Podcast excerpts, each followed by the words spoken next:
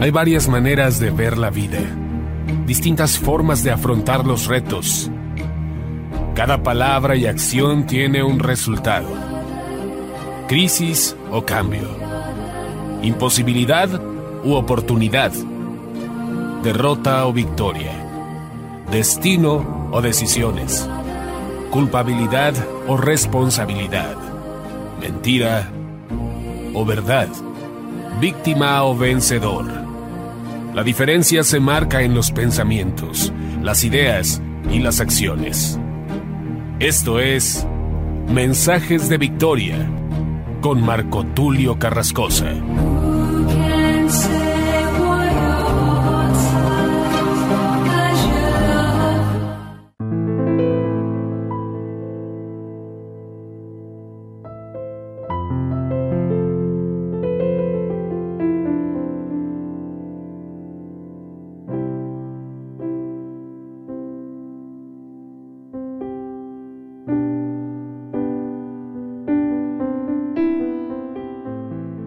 Bendiciones a todos, amados hermanos y amigos. Deseo con todo mi corazón que se encuentren muy bien, que puedan verdaderamente disfrutar este tiempo. Y hoy quiero compartirles un episodio muy interesante. Será muy breve, pero con un contenido bastante aprovechable, bastante importante, ¿por qué no decirlo de esta manera? Bastante provechoso sería la manera más adecuada de decirlo, porque la escritura debemos aplicarla a nosotros. Hace algunos años y precisamente el día de hoy platicaba con un amigo, maestro, quien da clases precisamente en una universidad, y hablábamos de lo que representa la educación y el desafío precisamente de saber transmitir el mensaje a los jóvenes. Yo pude trasladarme a mis años de juventud. Obviamente sigo siendo joven, tengo 36 años, pero cuando yo tenía 18, por ejemplo, tenía muchas ambiciones que tenían que ver precisamente con la realización de los sueños. Y dicho sea de paso, no he perdido esas ambiciones, siguen adelante, pero ahora estoy más centrado y los objetivos son más claros. Yo lamenté mucho en los años de juventud, en esos años de pubertad y posteriormente de la recién adultez a los 18, el no tener personas que verdaderamente me hubiesen ayudado. Yo le comentaba a este maestro porque él compartía con alumnos de universidad diferentes conceptos y la importancia de valorar el tiempo y valorar la enseñanza. Él comentaba, yo estoy viajando desde otro estado con el único propósito de cumplir en darles las clases y poder compartirles el conocimiento. Aprovechenlo. Y yo recordaba cuando tenía precisamente esa edad, 18, 20 años, la mayoría de maestros que tuve fueron muy duros conmigo. Tuve maestros que me trataron muy fuerte. Sin embargo, agradezco estos procesos porque me ayudaron precisamente a llegar a donde hoy estoy. Hoy he aprendido a valorar muchas cosas, muchas enseñanzas, pero sobre todo a entender la profundidad de la escritura. Recuerdo precisamente cuando era muy jovencito, yo tenía el anhelo de predicar, soñaba con estadios, soñaba con lugares muy grandes donde las multitudes llegaran a escuchar el mensaje y precisamente uno de los hombres modernos que me inspiró fue Billy Graham, este gran predicador en los Estados Unidos que también fue reconocido como el pastor de los presidentes. En él se inspiraron muchos predicadores modernos. Pero precisamente a través de un libro que me regaló un pastor de Billy Graham, a través de este libro yo me inspiré para soñar en predicar. Lamentablemente hay gente que piensa que la predicación solamente es para unos cuantos. Yo creo que la predicación es un llamado para todos. Pero ciertamente el don de evangelista o el regalo de poder ser un evangelista tiene que ver con una predestinación. Y yo recuerdo que cuando le compartía un mensaje al pastor de la congregación, yo le decía, el Señor me dio esta palabra para la iglesia. Y el pastor leía la palabra y me decía, esta palabra es para ti. Y a mí me molestaba muchísimo porque yo siempre le compartía un mensaje para la iglesia y él me respondía, este mensaje es para ti. Entonces, de alguna manera, yo me sentía frustrado. Sin embargo, a estas alturas entiendo que la palabra de Dios es para nosotros. Nosotros compartimos de lo que hemos recibido. Por esto el apóstol Pedro declara, no podemos dejar de predicar, no podemos dejar de compartir lo que hemos visto y oído. Hoy comparto lo que yo creo, lo que para mí es verdad, lo que yo he vivido en el Señor. Y en base a esto quiero compartirte un mensaje muy poderoso, el episodio número 22, titulado Dios llama las cosas que no son como si fuesen. Tenemos un Dios creador de todas las cosas, el mismo que dijo, sea la luz, y fue la luz. El mismo que le dijo a Lázaro, Lázaro, sal fuera. Lázaro salió de la tumba para la impresión de muchos. El mismo que echó fuera demonios, resucitó muertos, le dio vista a los ciegos, limpió a los leprosos, confrontó a los escribas y fariseos de la época, confrontó a Herodes, diciendo, díganle a esa zorra que hoy y mañana haré milagros, echaré fuera demonios, sanaré a los enfermos y completaré mi obra. Esta palabra poderosa que declaró Jesús He aquí hecho fuera demonios y hago curaciones hoy y mañana y al tercer día termino mi obra. El mismo que declaró sea la luz vino a la tierra. El verbo se hizo carne y habitó en medio de nosotros. El mismo que declaró escrito está. Y precisamente la escritura nos habla de que Dios llama a las cosas que no son como si fuesen. Muchos piensan que esto tiene que ver con la confesión positiva. Yo no te estoy hablando de la confesión positiva, yo te estoy hablando de la fe en Jesús, yo te estoy hablando de la escritura, yo te estoy hablando de lo que es decir escrito está, de lo que es vivir por fe, el justo por la fe vivirá, escrito está. De esto te estoy hablando el día de hoy, no de la barata confesión positiva. Hay gente que también desconoce la profundidad de la palabra y se la pasa hablando calamidades. Hay gente que dice, ten cuidado, no vaya a chocar tu carro. De repente el carro chocó. Tal vez pudo haber dicho otra frase en lugar de decir, ten cuidado porque puedes chocar. Tal vez hubiese dicho, sabes, valdría la pena que mires bien el camino, la carretera, y que tomes todas tus precauciones. Pero no utilizar la palabra puedes chocar, porque esa palabra tiene un poder implícito.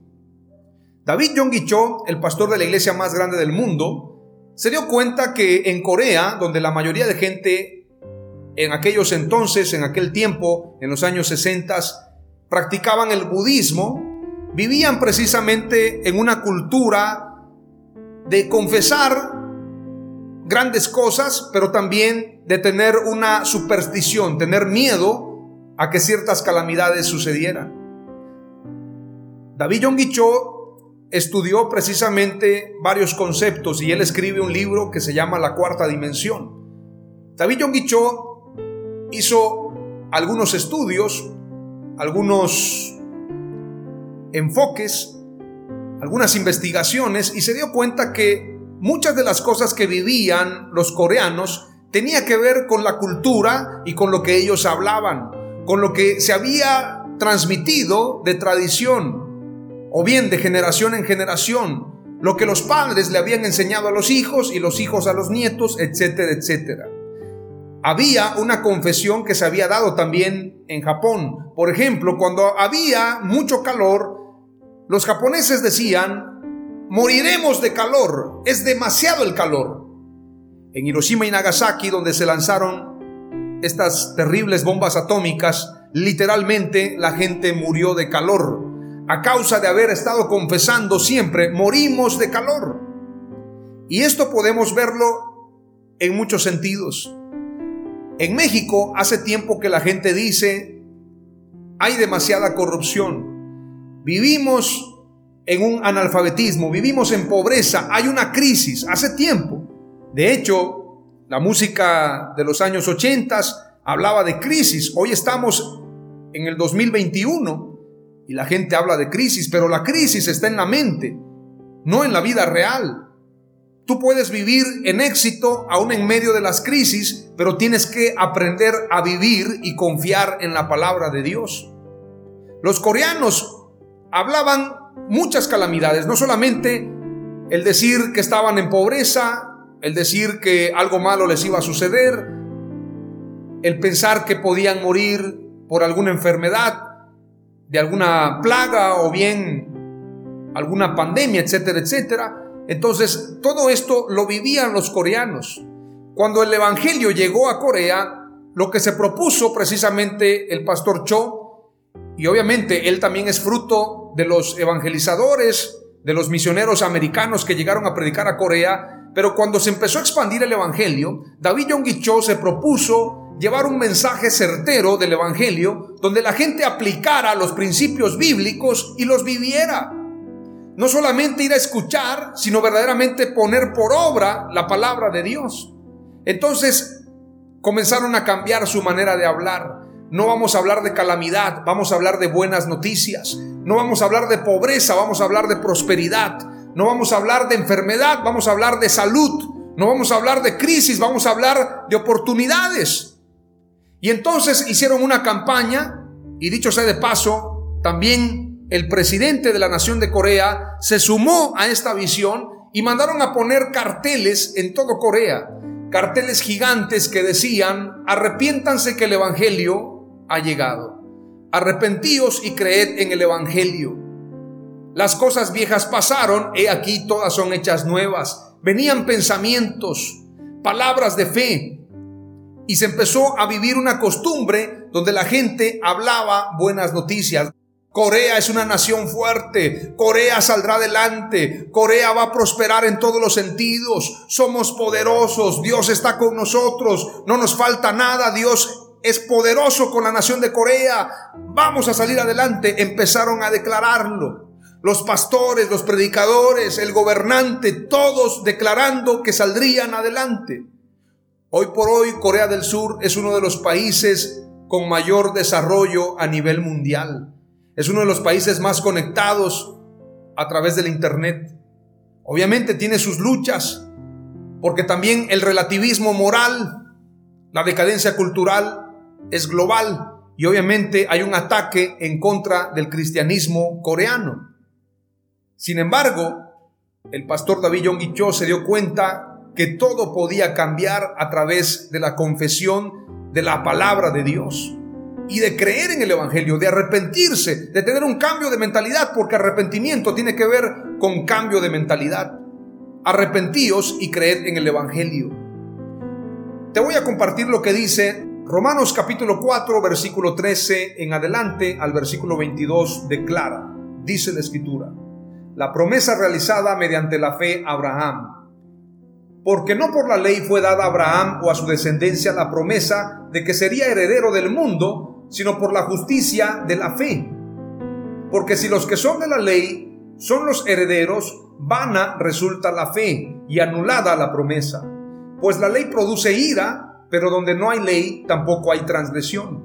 Por tanto, es por fe, para que sea por gracia, a fin de que la promesa sea firme para toda su descendencia, no solamente para la que es de la ley, sino también para la que es de la fe de Abraham, el cual es Padre de todos nosotros. Como está escrito, te he puesto por Padre de muchas gentes delante de Dios a quien creyó, el cual da vida a los muertos y llama las cosas que no son como si fuesen. Y llama las cosas que no son como si fuesen. Él creyó en esperanza contra esperanza es decir, él creyó en una esperanza aún en contra de esa esperanza. Él creyó en esperanza contra esperanza porque prácticamente él era un anciano. ¿Qué podía esperar un anciano? ¿Qué puede esperar un anciano que ya no tiene la fuerza que tenía cuando era joven? Por esto la escritura dice, él creyó en esperanza contra esperanza. para llegar a ser padre de muchas gentes. Es decir, él se propuso creer, él no se conformó a su realidad, sino que él creyó a la promesa de Dios. Mucha gente dice, mira, una cosa es la fe, pero otra cosa es la realidad. Si tú me hablas de realidad, no me puedes hablar de fe. Hay gente que dice, bueno, está muy bien soñar, pero también hay que ser realista. Si vas a confiar en tu realidad, no estás viviendo por fe. Abraham creyó en esperanza contra esperanza, porque aunque él sabía que era un anciano, él sabía que sería padre de muchas gentes conforme a lo que se le había dicho. Así sería su descendencia. Él sabía que Dios lo cumpliría. No importa que yo sea un anciano, no importa que Sara sea una anciana, no importa que yo tenga limitaciones, yo creo en esperanza contra esperanza. Hay gente que dice, bueno, es que de mi familia nadie fue millonario. Yo nunca he tenido recursos, bueno, me voy a confiar a llevar una vida modesta. No que persigamos el ser millonario, pero no tiene nada de malo. Si Dios te provee los recursos y puedes ayudar y puedes ser de bendición a muchos, no pasa nada. Abraham fue riquísimo. Él tenía ganados, tenía muchas riquezas, al igual Job. Lo malo no es ser rico, lo malo es que tu corazón deje de confiar en Dios. Lo malo es que pongas en primer lugar las riquezas. Pero tenemos que quitarnos el paradigma de las limitaciones y comenzar a declarar en fe las promesas de Dios para nosotros. La escritura dice, conforme a lo que se le había dicho, así será tu descendencia y no se debilitó en la fe al considerar su cuerpo, que estaba ya como muerto, siendo casi de 100 años. Es decir, él no consideró eso. La gente que te dice ser realista, tú debes de decirle, ¿sabes qué? Yo no estoy en la realidad, yo no ando por vista, yo ando por fe. Conforme a la fe de Dios, así es como yo vivo. Y para Dios no hay nada imposible. Lo que es imposible para mí, para Dios no es imposible. Dice la escritura, y no se debilitó en la fe al considerar su cuerpo que estaba ya como muerto, siendo de casi 100 años, o la esterilidad de la matriz de Sara. Tampoco dudó por incredulidad de la promesa de Dios, sino que se fortaleció en la fe, dando gloria a Dios, plenamente convencido de que era también poderoso para hacer todo lo que le había prometido. Todo lo que Dios te ha prometido se va a cumplir, pero tienes que creerlo y tienes que vivir en esa fe. Por lo cual también su fe le fue contada por justicia. La fe nos hace creer, la fe nos hace actuar, la fe nos hace vivir disfrutando de los milagros de Dios. La fe mueve la mano de Dios. Génesis 17:5 declara la escritura hablando precisamente de Abraham. Y no serás llamado Abraham, sino que tu nombre será Abraham, porque yo te haré padre de multitud de naciones. Dios le cambia el nombre de Abraham, que significa padre excelso, Abraham, padre de multitudes. Dios tiene el poder de cambiar tu historia. Tal vez para la gente eres el don nadie. No significas nada para la gente. Tal vez la gente dice, no eres popular, ni siquiera tienes seguidores en redes sociales, no tienes recursos, eres un don nadie. Pero sabes, para Dios eres grande.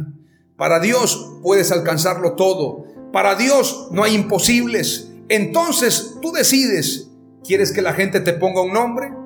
¿Quieres que la gente diga lo que tú eres? ¿O prefieres recibir el nombre de Dios? Lo que Dios tiene para ti, lo que Dios ha prometido para ti. ¿Qué es lo que tú quieres soñar? hasta dónde quieres llegar, no hay límites. Mira las estrellas y las puedes contar porque así será tu descendencia. Dios te entregará las naciones, todo lugar que pisara en la planta de tu pie, todo lugar a donde tú quieras llegar. No hay límites, los límites están en tu cabeza y tienes que aprender a quitar esos paradigmas, a dejar de confiar en lo que tus ojos ven. Mira más lejos porque Dios tiene más cosas para ti. No confíes ni siquiera en el dicho de tus familiares porque Dios te dirá, deja tu casa y tu parentela a la tierra que yo te mostraré. porque las cosas que tiene Dios para ti son más grandes todavía. Isaías 48:13 declara, ciertamente mi mano fundó la tierra y mi diestra extendió los cielos. Cuando los llamo, comparecen juntos. Dios los llama. Dios declara.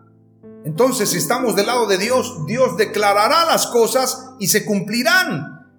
Pero quiero decirte algo muy profundo. Dios ya decretó, Dios ya lo dijo, Dios ya lo habló. Por lo tanto, ha de cumplirse. Escrito está, Dios ya me bendijo, Dios ya me abrió camino, hay cielos abiertos sobre mi vida, como la escritura dice, he aquí he puesto una puerta abierta delante de ti que nadie podrá cerrar.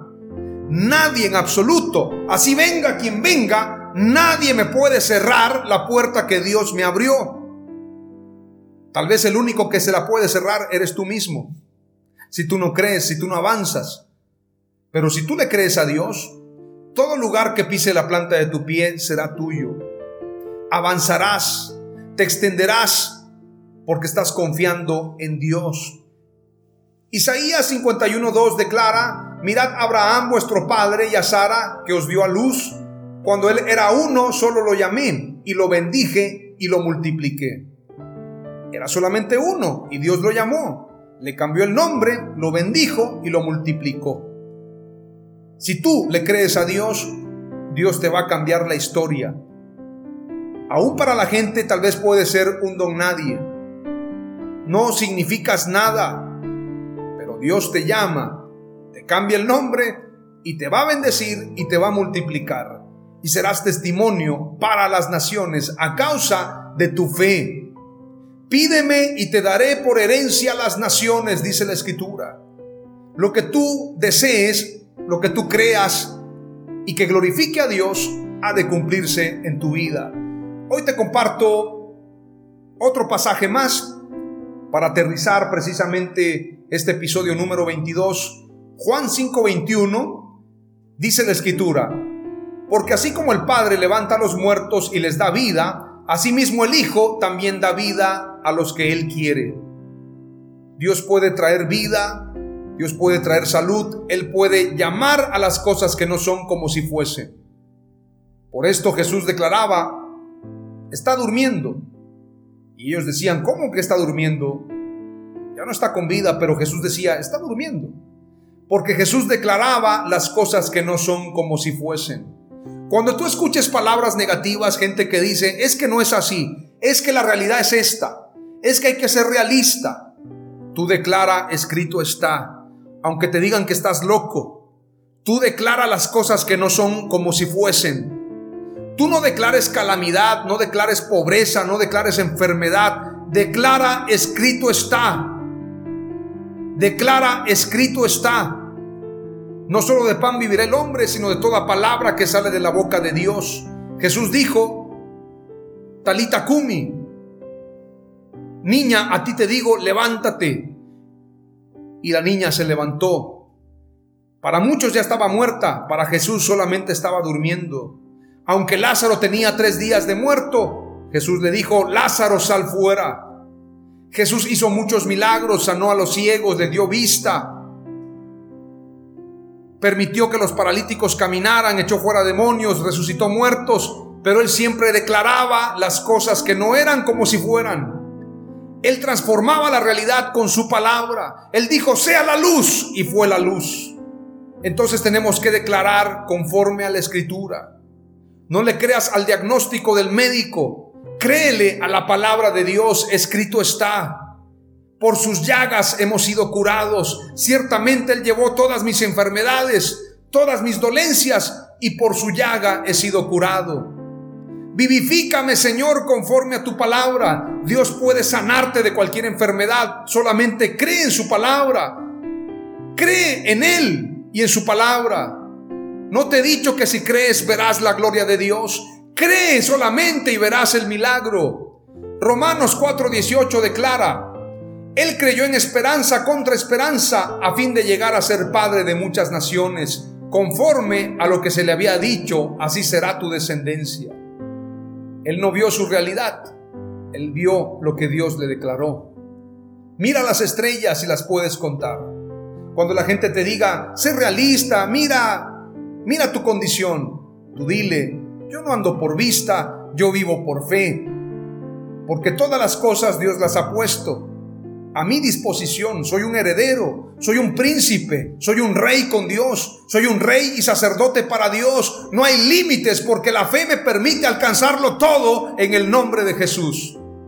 Romanos 9:11 declara, porque cuando aún los mellizos no habían nacido y no habían hecho nada, ni bueno ni malo, para que el propósito de Dios conforme a su elección permaneciera, no por las obras, sino por aquel que llama. Es decir, Dios es el que llama y Dios es el que bendice. Desde mucho antes, antes de la fundación del mundo, Dios declaró un propósito para ti. Precisamente Jacob y Esaú se peleaban la bendición y muchos piensan que Jacob fue el usurpador, el mentiroso, pero ya Dios había declarado que Jacob sería bendición. Aún en medio de las circunstancias, aún en medio de situaciones, aún en medio de que la gente piensa que tiene la razón diciendo que eres un fracaso, aunque tenga los pelos en la mano, aunque diga eres un fracaso porque simplemente te equivocaste y estás condenado al fracaso, Dios tiene el poder de cambiar tu historia. El mismo Dios que le cambió la vida a Abraham, a Jacob, a José, a Daniel, tiene el poder para cambiar tu historia. Aunque la gente diga eres culpable, estás condenado, eres un fracaso, aunque tengan las evidencias, quiero decirte algo, Jesús anuló el acta de los decretos que nos era contraria. Él es nuestro abogado, Satanás se presenta para acusarte y te dice, tú fallaste, tú eres un pecador, tú jamás lo vas a lograr, no eres disciplinado, eres un bueno para nada. Pero Dios es nuestro abogado, Jesús es nuestro abogado. Y Jesús ha invertido todo para que nosotros triunfemos. Él nos da una oportunidad. Él nos dice, esfuérzate, sé valiente, cree solamente. Renuncia al pasado, olvídalo, sigue hacia adelante. Y es ahí cuando nos levantamos y vamos hacia adelante. Olvidando todo lo que quedó atrás, proseguimos a la meta. Primera de Corintios 1:28 declara, y lo vil y despreciado del mundo ha escogido Dios lo que no es para anular lo que es. A los menospreciados, a los viles, a los drogadictos, a las prostitutas, a los homosexuales, a los que se han considerado un fracaso, a ellos escogió Dios. ¿Para qué? Para que lo que no es anule a lo que es. Para avergonzar a los sabios, para demostrar que no es por obras, es por fe y la gloria siempre será para Dios. Hebreos capítulo 11, versículo 1 al versículo 3 declara, es pues la fe y la certeza de lo que se espera, la convicción de lo que no se ve, porque por ella alcanzaron buen testimonio los antiguos. Por la fe entendemos haber sido constituido el universo por la palabra de Dios, de modo que lo que se ve fue hecho de lo que no se veía. Lo que tú ves fue hecho de lo que no se veía. La gente dice, yo no veo nada en tu vida. Tú declara la palabra y lo van a ver. Cuando vengan a ver, se van a asombrar y van a decir, ¿cómo lo lograste?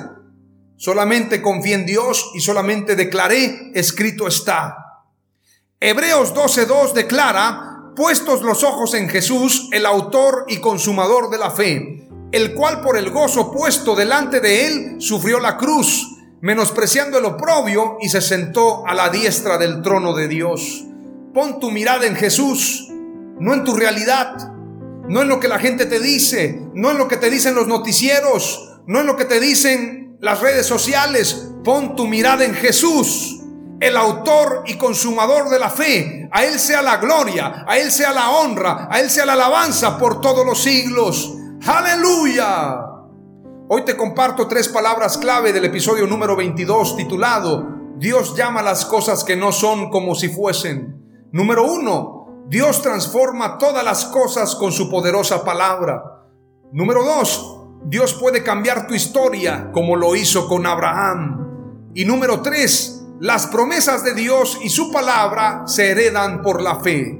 En el nombre de Jesús. Amén. Aleluya.